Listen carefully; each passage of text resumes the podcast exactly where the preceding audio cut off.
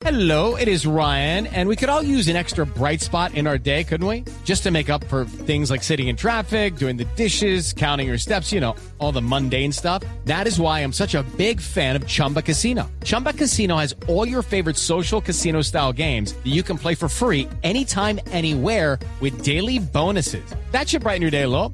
Actually, a lot. So sign up now at chumbacasino.com. That's chumbacasino.com. No purchase necessary. BGW. Void were prohibited by law. See terms and conditions. 18 plus.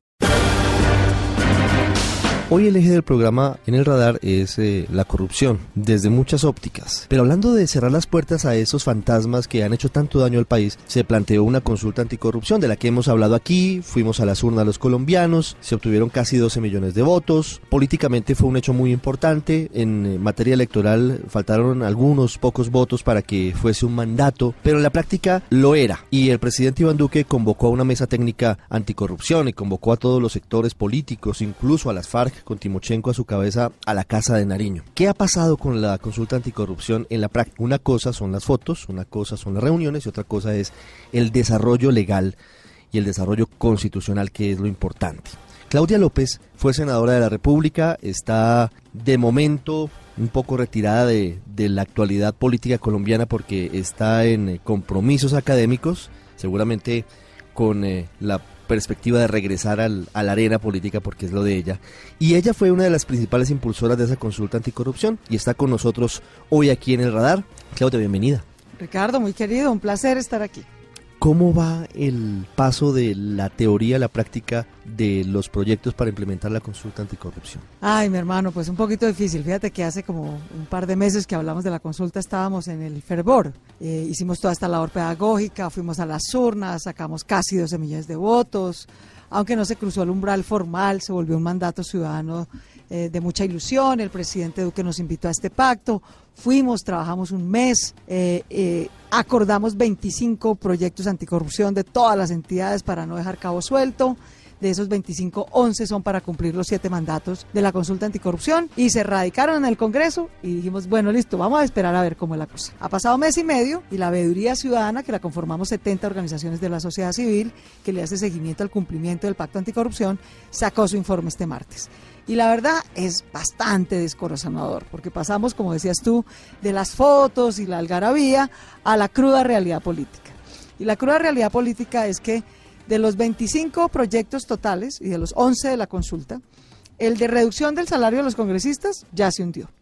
Lo hundió el Centro Democrático porque ese tenía ponencia del representante Euskategui, no presentó ponencia y ya abiertamente el Centro Democrático esta semana a través de la senadora Valencia, Paloma Valencia, y del representante Euskategui dijeron con toda franqueza, no, es que el Centro Democrático decidió hundir la reducción de salarios de la consulta y lo que va a hacer es presentar un proyecto de congelamiento de salarios en el Senado y va a ver si lo puede sacar adelante. Es decir, ese, ese punto ya por Ese ahora punto no va. Ya, no, sí, no, ya. No va a haber reducción de 25 salarios de los congresistas ni de los altos funcionarios del Estado.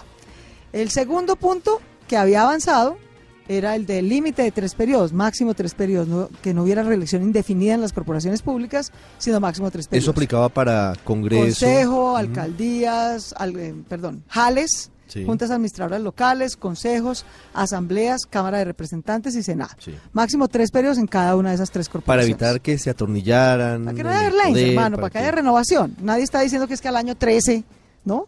Tres periodos son 12 años. Nadie está diciendo que al año 13 son corruptos.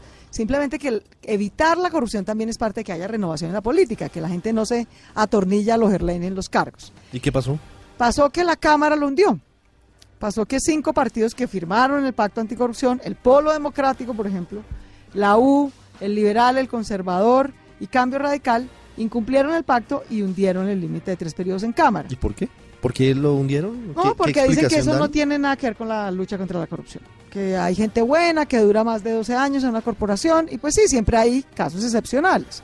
Germán Navas o Robledo, quien niega que han sido buenos congresistas. Pero eh, si uno mira a Germán Navas, por ejemplo, que es un hombre extraordinario, sin duda, nadie lo duda, pero tiene trancada la renovación dentro del polo. Un joven estudiante de la MANE, del movimiento estudiantil en su momento, hoy ya un profesional como Sergio Fernández, un muchacho extraordinario. ¿Hoy es congresista o no? No, no pudo, trató de llegar a la Cámara Ah, y ¿quién le gana? Pues Navas, sí, porque obviamente el que está en la curul tiene ventajas. Entonces, ese es un ejemplo palpable de que sin corrupción se obstruye la renovación. Ahora, con corrupción, pues más. Pero bueno, la buena noticia es que ese, bueno, ese fue el Moisés de la semana, porque lo hundió la Cámara en 36 segundos, además una cosa medio pupitreada, muy arbitraria, eh, y lo rescató el Senado, lo aprobó el límite de tres periodos en la reforma política, lo incluyó en la reforma política eh, y se aprobó en segundo debate. La ministra del Interior dijo que no estaba hundido justamente Por porque lo iban a revivir por esa vía. Claro, entonces bueno, listo, se revivió, perfecto, pero el tercer debate es en Cámara. Entonces, si la ministra no va y lo defiende y da argumentos en Cámara, pues se lo van a volver a hundir en Cámara. Entonces, digamos, la buena noticia es que lo revivió por ahora en Senado, pero el tercer y cuarto debate van a ser en Cámara. Entonces, tiene que ver cómo, cómo lo logra ¿Cómo ha sido allá. la actuación de la ministra del Interior para, para defender estos Ya, proyectos? ya te- termino con el balance y te contesto. Entonces, digamos, salarios, reducción de salarios ya se hundió, límite de tres periodos fue el Moisés de la semana, lo logramos salvar, quitar los beneficios de casa por cárcel a los corruptos y que no tengan ningún beneficio penal hasta que no nos devuelvan toda la plata. Eso es lo único que va a salir fijo este año. Ya va para cuarto debate, se incluyó en el proyecto de la Fiscalía General de la ¿Son Nación. solo personas naturales? No, y jurídicas. Ah, o sea, aquí aplicaría, por ejemplo, para Odebrecht. No, ojo, ojo. Esto porque a la cárcel van personas naturales, no Claro, personas jurídicas. pero, pero la devolución de la plata para eventualmente Eso se volver a aplica licitar. tanto. Lo que pasa es que hay una falta una parte. O sea, por ahora aplica solo a personas, no aplica para Odebrecht como empresa. Lo que se va a aprobar, lo que va a salir en diciembre. Eso es lo único que ha salido. La buena noticia es el punto 2 de la consulta: no casa por cárcel a corruptos, no beneficios penales hasta que no devuelvan la plata.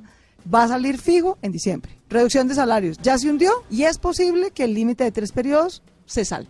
Todo lo demás ni siquiera ha empezado a debatirse. ¿Por qué? Porque el presidente incumplió su compromiso de erradicar los demás proyectos con mensaje de urgencia. Entonces no se están ni debatiendo porque como entraron de últimas están en la cola. Y mientras no se ponga mensaje de urgencia no se van a debatir. ¿Y hay alguna explicación del gobierno de por qué no fueron con mensaje de urgencia esos proyectos? Pues la explicación que dio la ministra es, es, pues no es explicación. Básicamente nos dijo, es que el gobierno tenía otras prioridades y entonces le dio prioridad a la reforma a la justicia, a la reforma política, etcétera, y no a lo de la consulta anticorrupción. Pero pues eso es una trampa, porque es que lo que nos ofreció el presidente no fue eso. Ricardo, tú lo cubriste, todos los medios. Vieron al presidente diciendo, mi compromiso es darle prioridad en la agenda legislativa a el Pacto Nacional Anticorrupción.